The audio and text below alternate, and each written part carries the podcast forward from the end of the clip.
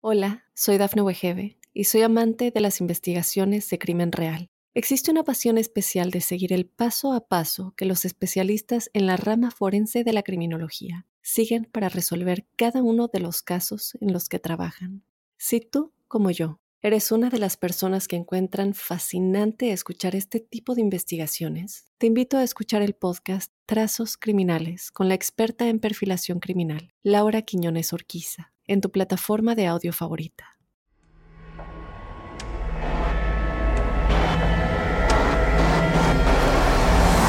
Observador Paranormal. Óyenos audio. Bienvenidos observadores y observadoras a un podcast más de un tema que resulta un poco complicado para nosotros platicar de él, que tiene que ver justo con estos libros, estos escritos eh, de magia, de brujería, y que Robin y yo tenemos una historia que hemos compartido un poco en nuestro podcast. Si quieren escuchar un poquito más a fondo esta historia, justo nos acaban de entrevistar Dafne, nuestra querida amiga Dafne Wegebe, para Códice Críptico. Nos entrevistaron y platicamos un poquito más de detalles de cómo fue esa ocasión. O sea, yo hubo un momento en donde, donde sí brinqué porque estaban sonando las puertas del, del closet y teníamos la ventana cerrada porque era más temprano y había mucho ruido. Entonces cerramos la ventana, no había como forma de que hubiera aire dentro del cuarto. Fue extraño, no le dimos importancia, se nos fue la luz. Lo del, closet también me llama mucho la atención porque justo cerraste y, y es más, aunque entrar al ventarrón, no hay manera de mover el closet. O sea, si te fijas, pues, ¿cómo lo mueve el aire el closet? No hay manera. Pero bueno, vamos directamente a nuestro tema, que es los grimorios, los libros del ocultismo, ¿no? Los grimorios del ocultismo. Y en esta ocasión les vamos a, pues a presentar un poquito de qué se trata y sobre todo este libro que nos trae un poco de cabeza a Robin y a mí. Es una historia que tenemos que así formamos más nuestra amistad porque Robin, como siempre lo ha afirmado en el podcast, es una persona que es más escéptica que creyente y esa experiencia lo sigue haciendo al día de hoy un poco más creyente, hasta como lo que te pasó hoy, ¿verdad, mi querido Robin? Definitivamente. Sí, que, que creo que con el tiempo he aprendido a que no hay que negar que suceden cosas porque luego uno se vuelve más susceptible. Que si bien no voy por la vida pensando en, en fantasmas y, y seres extraordinarios, porque no quiero decir otras palabras, porque inclusive ya me da miedo decirlo. Sobre todo, eh, digo, creo que es por la noche, por lo que pasó y demás. Y bueno, la verdad es que me he vuelto eh, ese tipo que dice, bueno, sé que existe. digo, también siempre he sido como muy así, lo, lo he comentado en algunos, este, en algunos podcasts, ¿no? Que de pronto si lo niego es porque me da mucho miedo porque de verdad me da mucho miedo, o sea, las cosas que de pronto me han pasado, o sea, cosas de ser escéptico y de pronto contar la historia de mi padre y la televisión, o, las historias que llegaron a pasar en casa de mi madre, o sea, entonces es, es, es escéptico tratando de negarlo porque sabe que pasan cosas. O sea, no, no puedo negarlo, ¿no? No puedo negarlo.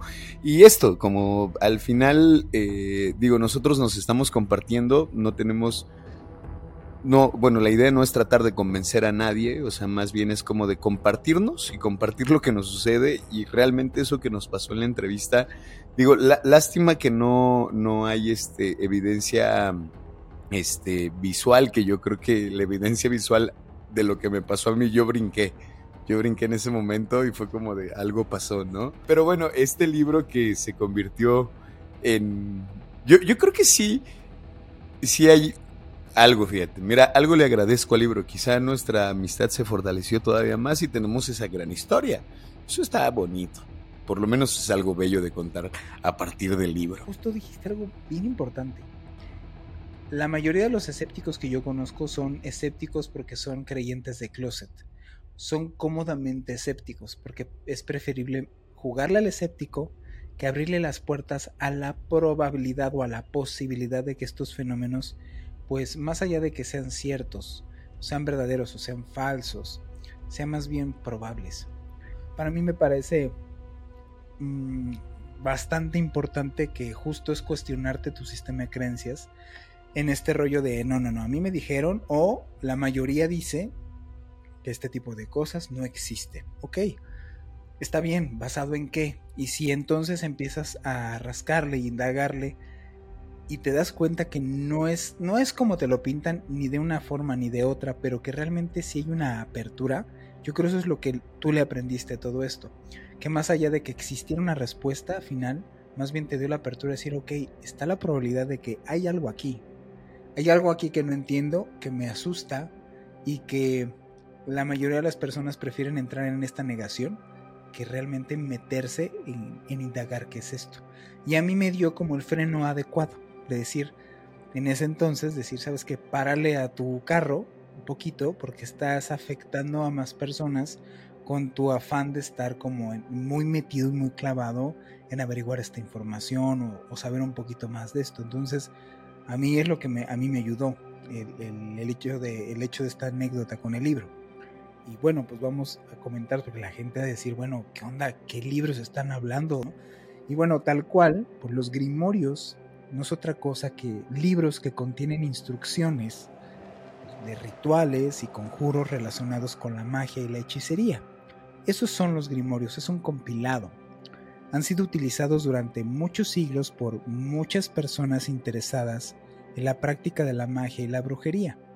Los grimorios contienen un vasto conocimiento sobre la magia, según lo que se afirma, incluyendo pues estos conjuros, que es para invocar entidades o vamos, eh, energías, fórmulas, eh, puede ser incluso los principios de la alquimia, por ejemplo, la simbología, que es lo que se afirma que es el conocimiento que se ha ido transmitiendo en generación eh, tras generación del conocimiento puro que es la simbología, y las jerarquías de seres sobrenaturales, y cómo en algunos casos de grimorios, cómo dominarlos o cómo controlarlos, o cómo, digámoslo así, invocarlos para pedirles favores. ¿no? La palabra grimorio viene del latín gramaire, que significa gramática, o conocimiento de la escritura, es, conocer la escritura, ¿ok? Y en, la Edad Media, donde se da muchísimo de esta información que al día de hoy se ha, pues, se ha perdido, se ha diluido conforme han pasado los años, se conoce más bien gracias a la época del Renacimiento. En la Edad Media realmente es cuando se dan todos estos, estos escritos y que no se tiene realmente un conocimiento puro de, de dónde originan y dónde y cómo se fueron transmitiendo. Y bueno, estos grimorios son considerados manuales de magia escritos por magos y hechiceros experimentados, y se creía que contenían conocimientos secretos y poderosos que permitían al lector hacer contacto con espíritus, demonios y otros seres sobrenaturales. Los grimorios suelen estar escritos en un lenguaje arcano y codificado, a menudo incluyen instrucciones detalladas sobre cómo realizar conjuros y rituales. Pueden incluso estar, escritos, como se afirman unos, en arameo incluso, ¿no? Así también hay listas como de ingredientes y objetos necesarios para la práctica de dicha magia. Muchos de estos libros también contienen tablas astrológicas y referencias a la alquimia y otras disciplinas ocultas. Existen varios grimorios que se consideran verdaderamente peligrosos debido al tipo de contenido y la naturaleza de sus prácticas. Algunos de estos grimorios más famosos y conocidos son estos. El primero que vamos a estar hablando, y bueno, vamos, lo, puse en primer lugar porque es este grimorio compilado de información que fue el que estamos mencionando al inicio y que nos hicieron la entrevista, es el libro conocido como el libro de San Cipriano, en donde este libro se cree que fue un escrito hecho por el propio santo cristiano de San Cipriano, de pasar a ser mago a cristiano. El libro contiene una gran cantidad de conjuros y hechizos, incluyendo invocaciones a demonios y espíritus malignos. El otro, que es la clavícula de Salomón. Salomón, este personaje conocido por, incluso por eso es conocido en el ocultismo, este anillo famoso del anillo del rey Salomón, porque él tuvo, se afirma, haber tenido el, control, o más bien la capacidad de tener el control sobre entidades oscuras para, para su servicio. Y en este grimorio eh, eh, se le atribuye a este el rey Salomón, eh, que es como el que lo escribe, y contiene instrucciones para invocar desde ángeles hasta demonios. así como para realizar hechizos y conjuros. Algunos consideran que su contenido es peligroso ya que implica trabajar con entidades sobrenaturales. Otro, que es muy poco conocido pero a la vez pues se afirma ser muy peligroso, es el Gran Grimorio, también conocido como el, Grimorio del Dragón Rojo. Y este Grimorio se enfoca en la invocación de demonios y espíritus malignos. Este no pasa por nada positivo. Todo se, todo se enfoca en simplemente la invocación de este tipo de entidades. Y bueno, algunos consideran que su contenido es muy peligroso y es tan peligroso ya que implica trabajar con estas entidades para que te hagan caso y para que las controles o domines.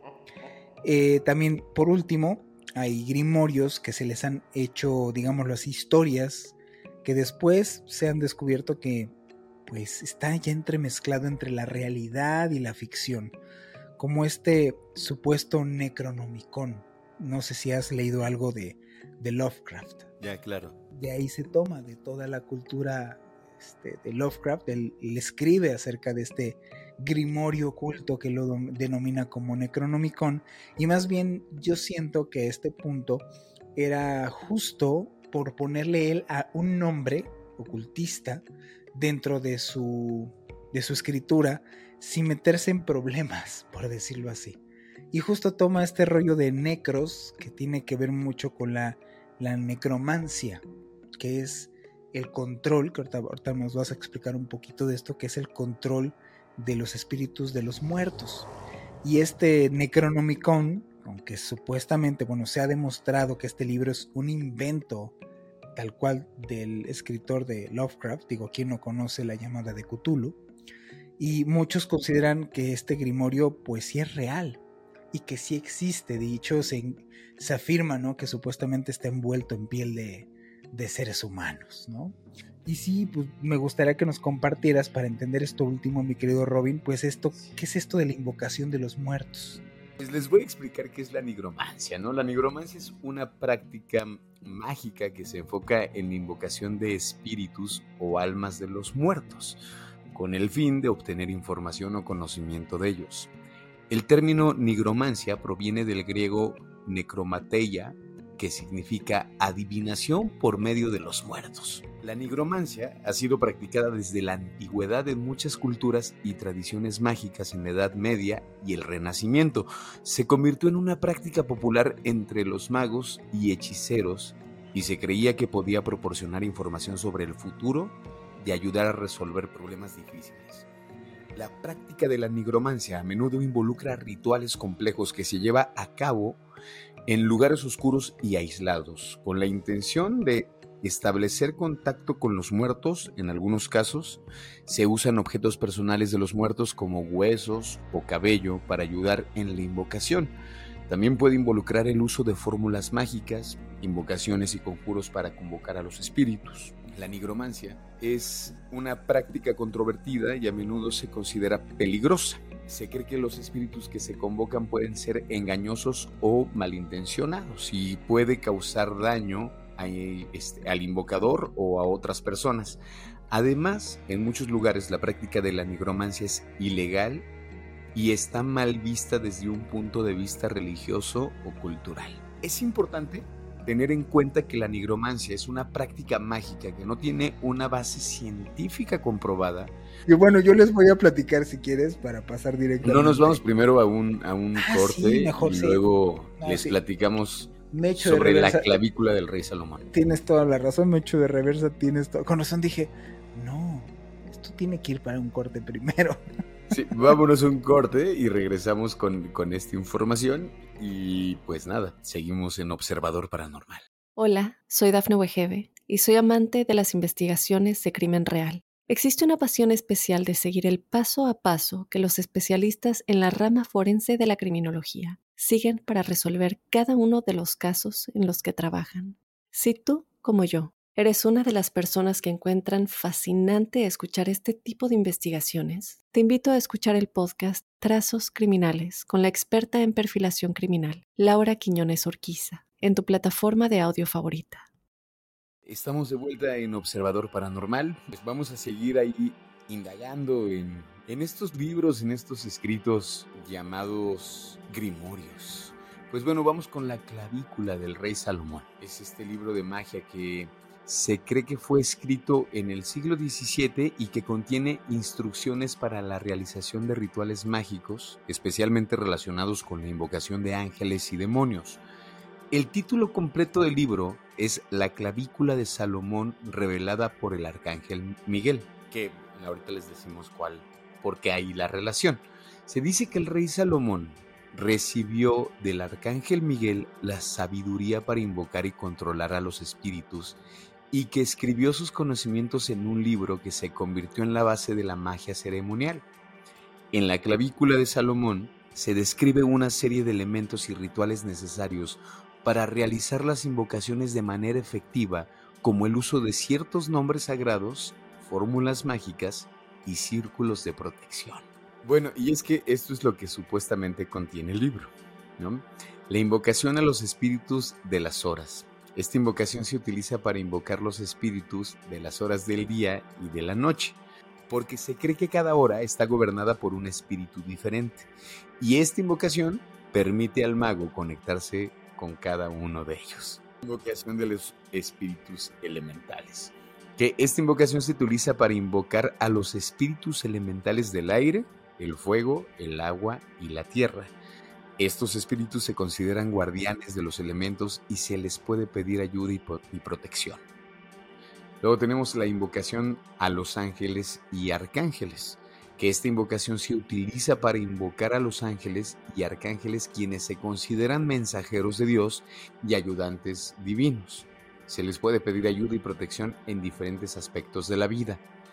Y aquí viene el que no está tan padre, que es la invocación a los demonios, ¿no? Que esta invocación se utiliza para invocar pues a los demonios que se consideran seres malévolos y peligrosos y se pueden invocar para obtener poder y conocimiento, pero se deben hacer con precaución, ya que pueden ser peligrosos y difíciles de controlar. Digamos, eso es lo que supuestamente este libro es lo que tiene, ¿no? Así es, sí.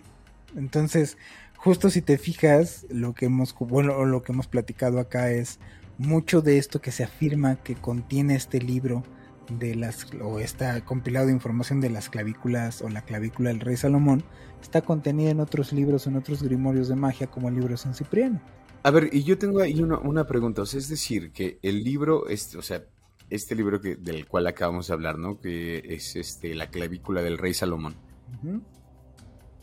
Este libro, digamos, que contiene parte de lo que habla el libro de San Cipriano o contiene, digamos, todo. O sea, es decir, en el de San Cipriano podemos encontrar cosas buenas. Hay versiones. O sea, como de invocación de, por ejemplo, de los ángeles y arcángeles. Pues mira, ahí te va. La historia de este libro cuenta, narra o se dice que tiene eh, que en el año 1001 hubo un personaje que se llamaba o que se llamó Jonás Sufurino.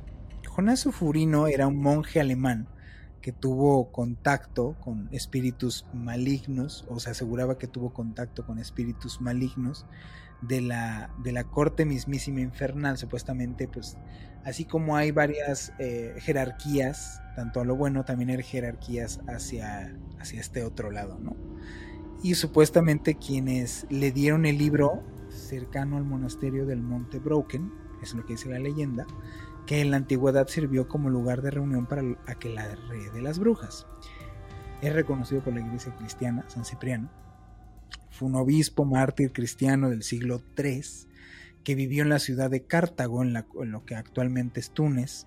Aunque poco se sabe de esta persona, o supuestamente es esa, porque en el libro sí se sabe. O sea, por ejemplo, en uno de los apartados de este libro, el inicio era la historia breve de San Cipriano el que yo tenía. Y te describía lo que les he platicado mucho, que es muy repetitivo en varias, en varias historias, en varias culturas, como lo que te llega a compartir de este rey Gambrinos, en donde que le venden el alma al diablo y que llega una persona que se enamoran y entonces el diablo no puede con ellas y se transforman, es la historia de San Cipriano, en donde se supone que se afirma que este, este, este personaje se convierte al cristianismo porque se enamora de una doncella, no me acuerdo cómo se llamaba la, bien la doncella, se, la, se, se, enamora de ella y resulta que la doncella es cristiana y entonces acaba en que este cuate, bueno, San Cipriano invoca al mismísimo Satanás y le dice, es que yo quiero a esa mujer y le dices que no, no puedo, contra eso yo no puedo y entonces, digámoslo así que más por convencimiento que como por despecho, se une a las líneas del cristianismo y entonces se convierte en un ferviente defensor del cristianismo. Eso es lo que supuestamente cuenta brevemente la leyenda.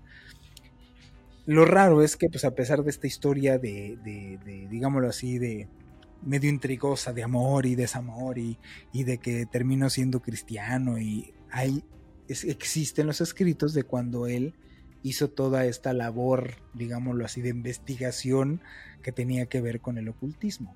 Eso es el libro San Cipriano. El libro de San Cipriano no es otra cosa que un compilatorio de información. O sea, el libro San Cipriano es un libro que se atribuye al mismísimo San Cipriano porque supuestamente lo escribe, eh, este obispo, y que el libro es considerado como un grimorio, que es compilación de información, que es del libro de magia y hechicería, y que pues contiene supuestamente, eh, porque tiene mezcla de prácticas cristianas y elementos paganos.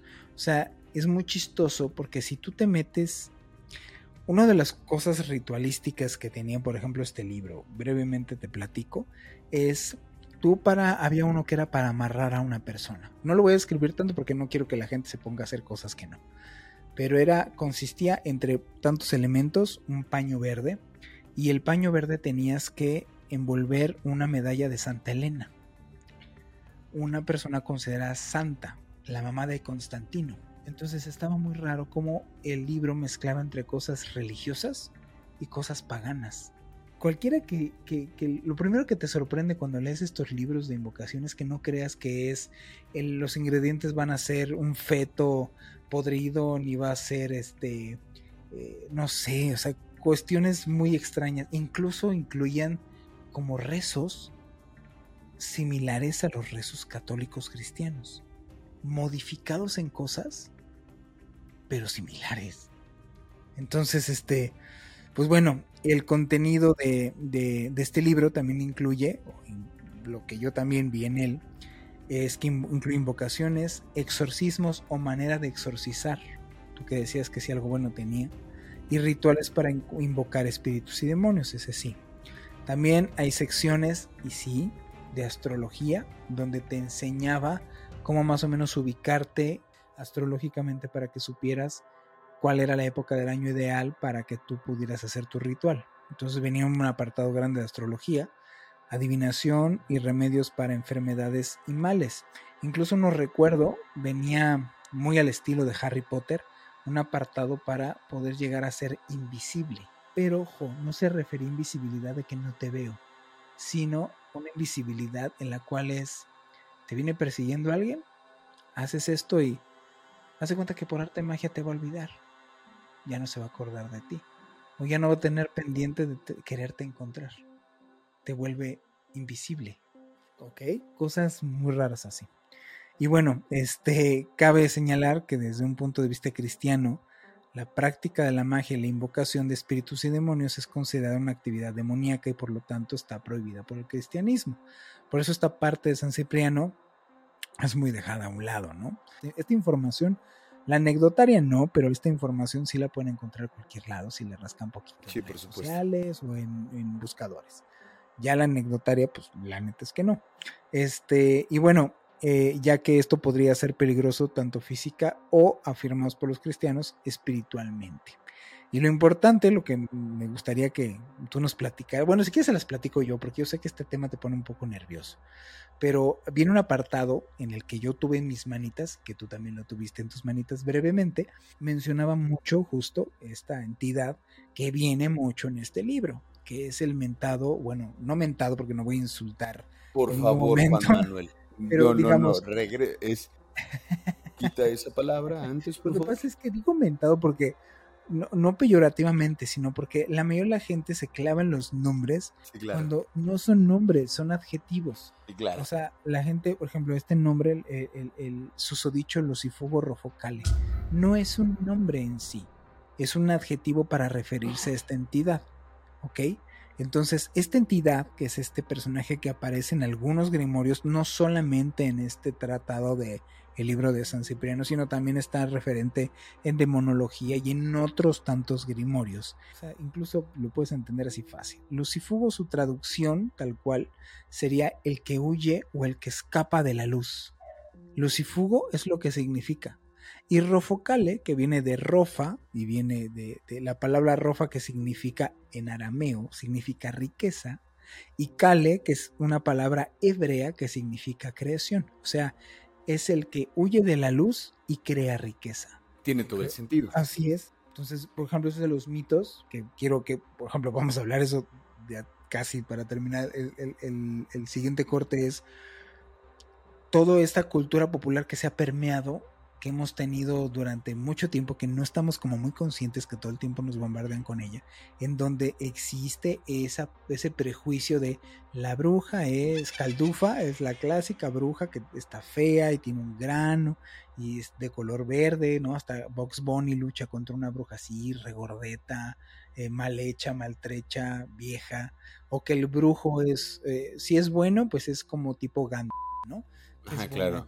barbón, porque es barbón, porque es sabio, o sea, Porque la barba tiene que ver con la sabiduría. Así es. Y la barba blanca. Y justo lo que decía, o sea, veíamos en la cultura popular, por ejemplo, lo de Sabrina, que lo vamos a comentar, es justo esto, o sea, está siempre el prejuicio de decir que estas entidades son eh, de alguna vista, ¿no? O sea, no es que si se aparece va a ser un monstruo horrible y terrible. Sí, va a tener garras y va a tener los ojos rojos y va a ser enorme y peludo y qué sé yo, ¿no? Porque justo tenemos a, tener esta, esta, esta visión de que, obviamente, como es una connotación negativa, tiene que darme miedo y el darme miedo tiene que ser algo horrible o algo grotesco. O sea, si supuestamente el origen de todo esto, ¿no? de estas entidades disociadoras, son eh, en lo que denominaríamos como los, los usodichos ángeles caídos, pues, pues no tendrían por qué ser feos. O sea, me, acuerdo tanto en una entrevista este Dave Mustaine,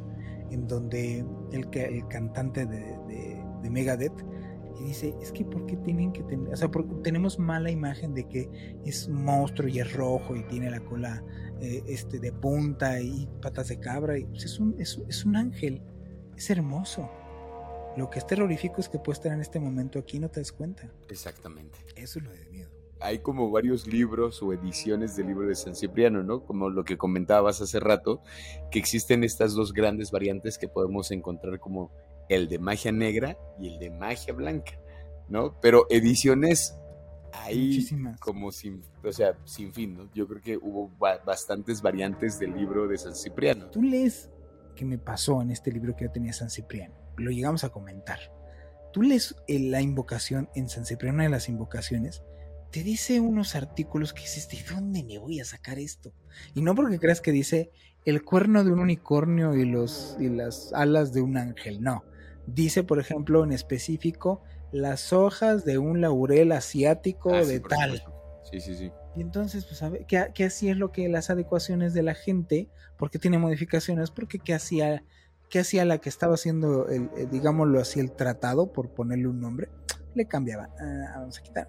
Pues aquí no hay eh, de laurel. Funciona más. Ah, pues vamos a intentar con margaritas. Y entonces, pum, ya quedaba y quedaba la anotación. Y entonces a quien le pasaba la información ya había modificación y entonces ya no decía lo que originalmente decía, sino ya se transformaba en margaritas. Entonces, todas estas ediciones que existen, pues van adecuándose, pues obviamente a la topología. O sea, al lugar exactamente de lo que puedes llegar a encontrar. Sí, por ejemplo, la edición de la rabina veneciana Cabina, ¿no? que mencionábamos también al inicio, o sea, está dividido así, ¿no? Tiene el preámbulo, está firmado por la rabina veneciana Cabina, y luego viene como apartado en tres partes, ¿no? Que es libro primero, con instrucciones escritas por el rey Salomón para la evocación del Lucifugo Rofocale, y luego libro segundo, titulado El Sactum Regnum, es un método abreviado para establecer pactos con el diablo mediante un contrato firmado con la propia sangre.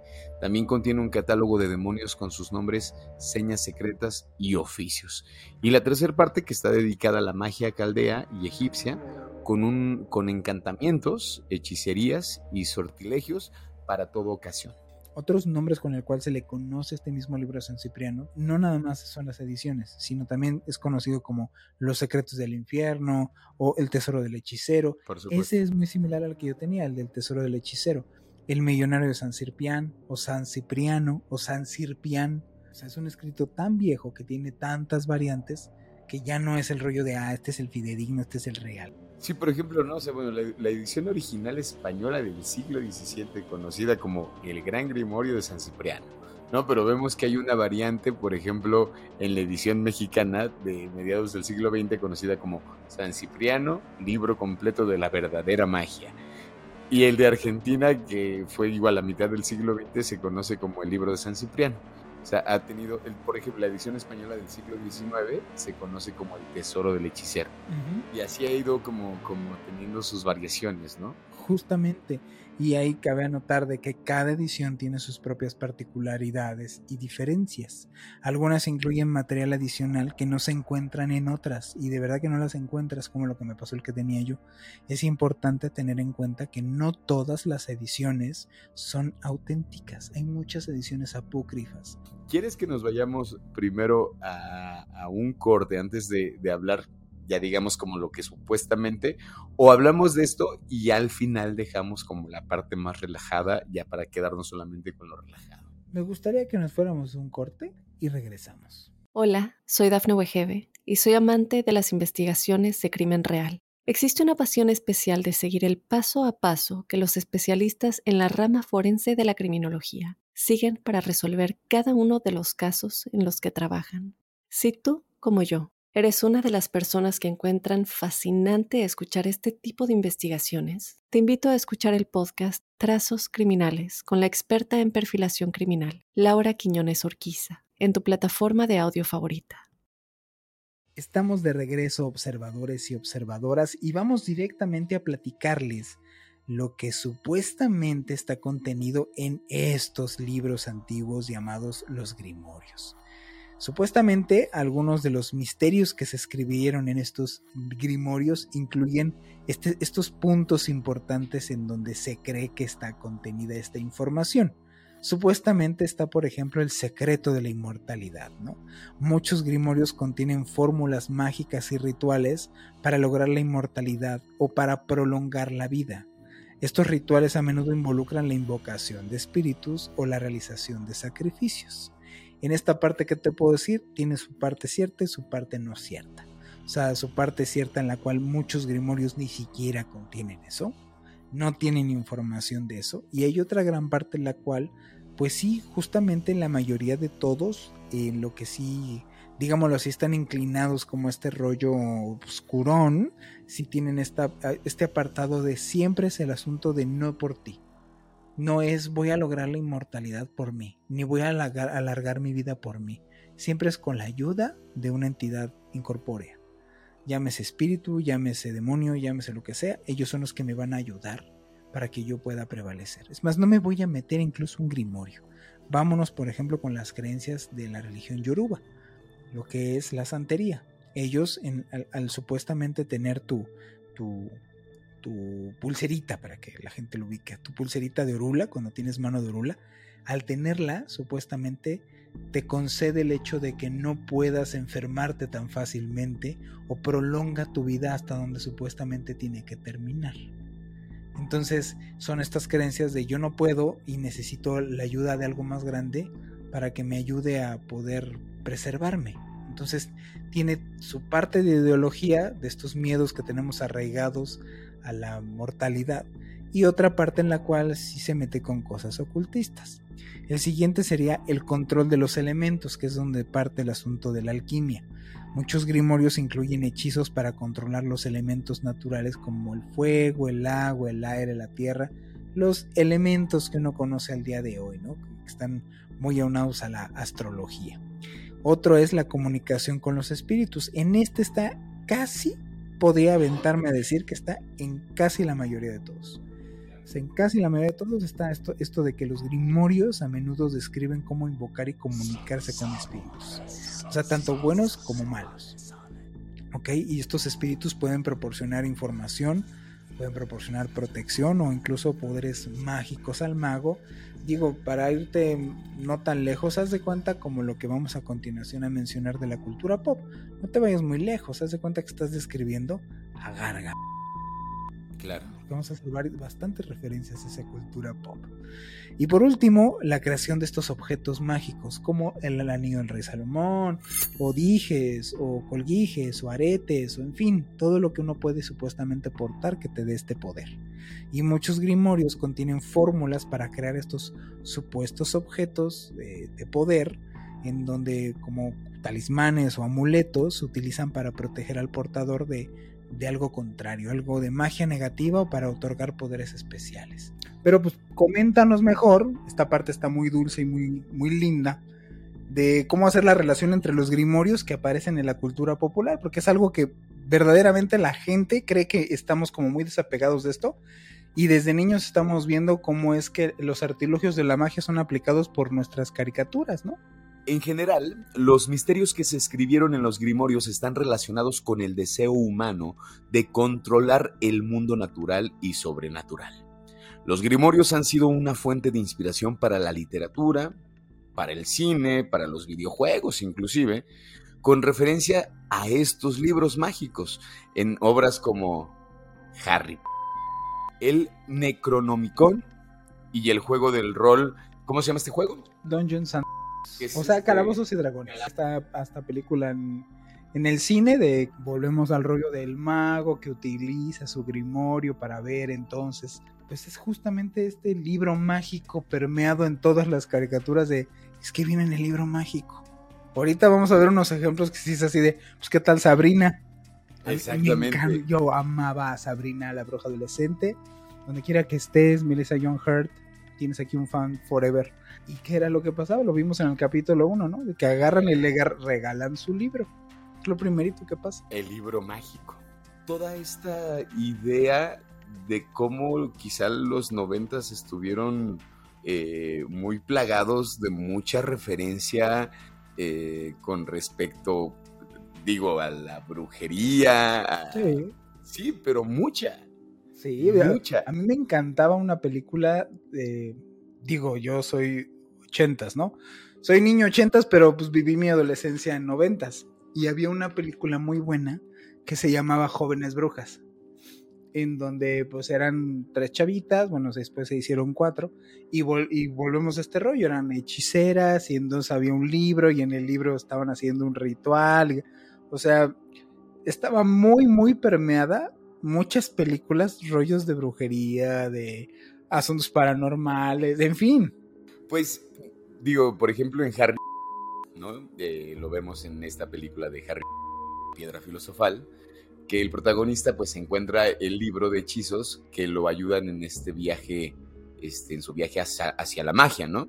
Otro ejemplo es la serie esta de... La, la de Char las que eran hermanas, ¿no? Toda la serie se basa en que son pues igual brujas y que tienen su libro, su grimorio, y todo es lo del grimorio. Sí, sí, sí. Sí, bueno, eh, esta, esta serie, ¿no? Que son las hermanas Halliwell, que utilizaban el grimorio de la familia para lanzar hechizos y luchar contra demonios y otras fuerzas del mal. También, bueno, lo que hablábamos que eh, también no se salvan los videojuegos, los videojuegos, ¿no? Este, en este videojuego de, de Elder Scrolls los personajes que pueden encontrar y usar varios grimorios para aprender hechizos y habilidades mágicas.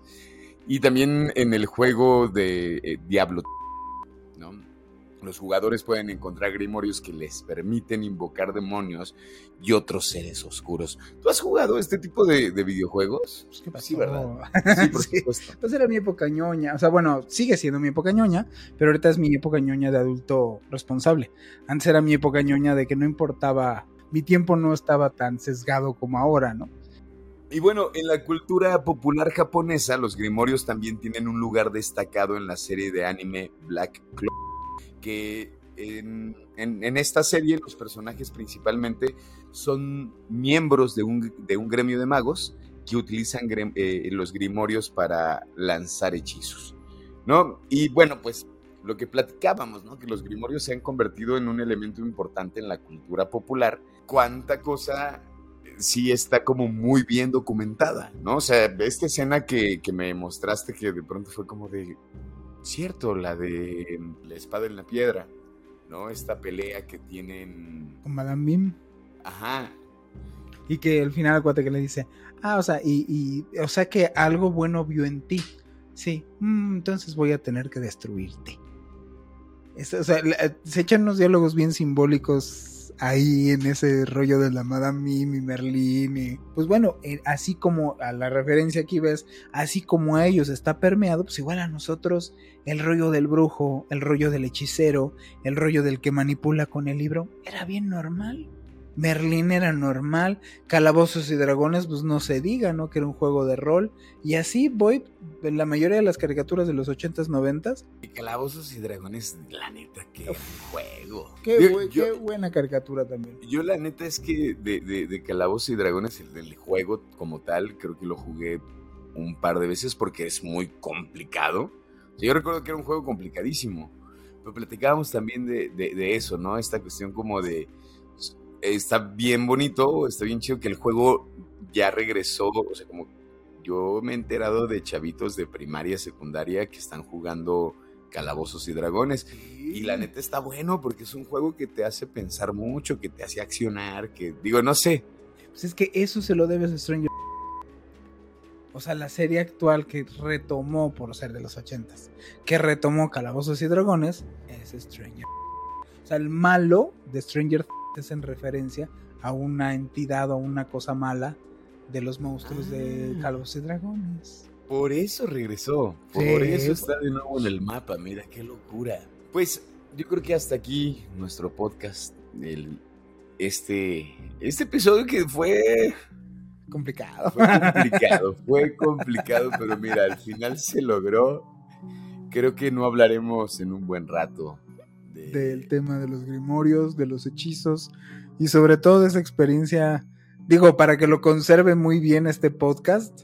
No vamos a hablar en muy buen rato Robin y yo de esa experiencia que tuvimos. Si la quieren, si quieren más o menos cómo estuvo toda esta acción, les invitamos a que vayan a ver el podcast que, pues, nos que hizo Dafne nos entrevistó, que platicamos de esta experiencia, porque en un buen rato Robin y yo no la vamos a mencionar. No, yo creo que no. Le digo a la gente que vaya a ver el, programa de Dafne.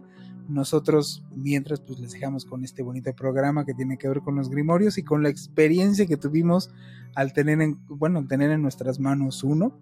Muchas gracias por haber este, pues, estado hasta el final de nuestro podcast.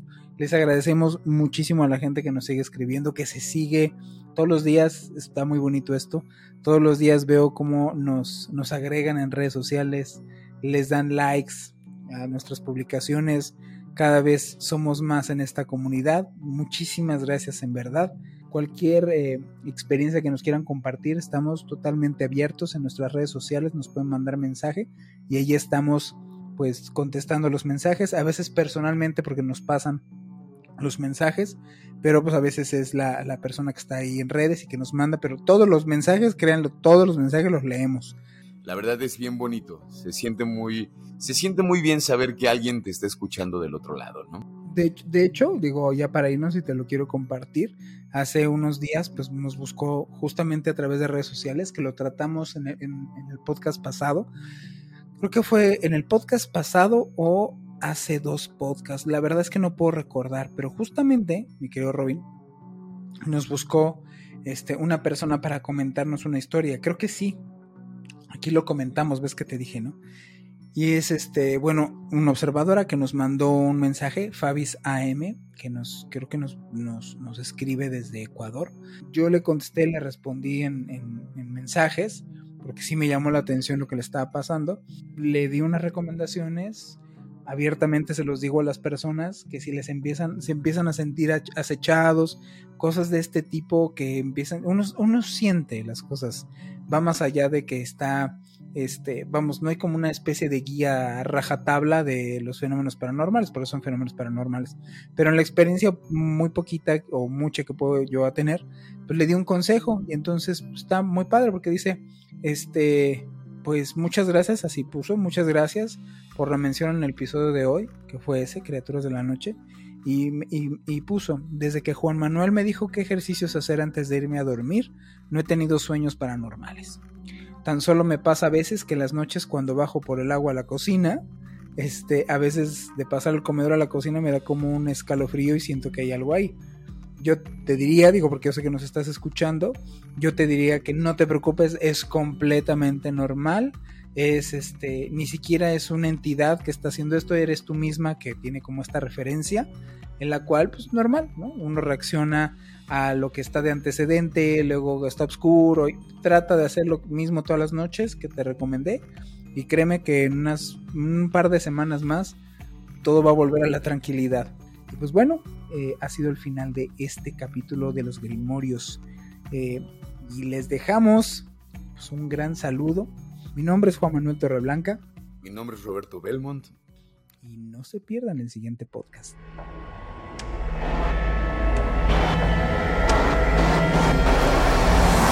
Observador Paranormal. Óyenos audio.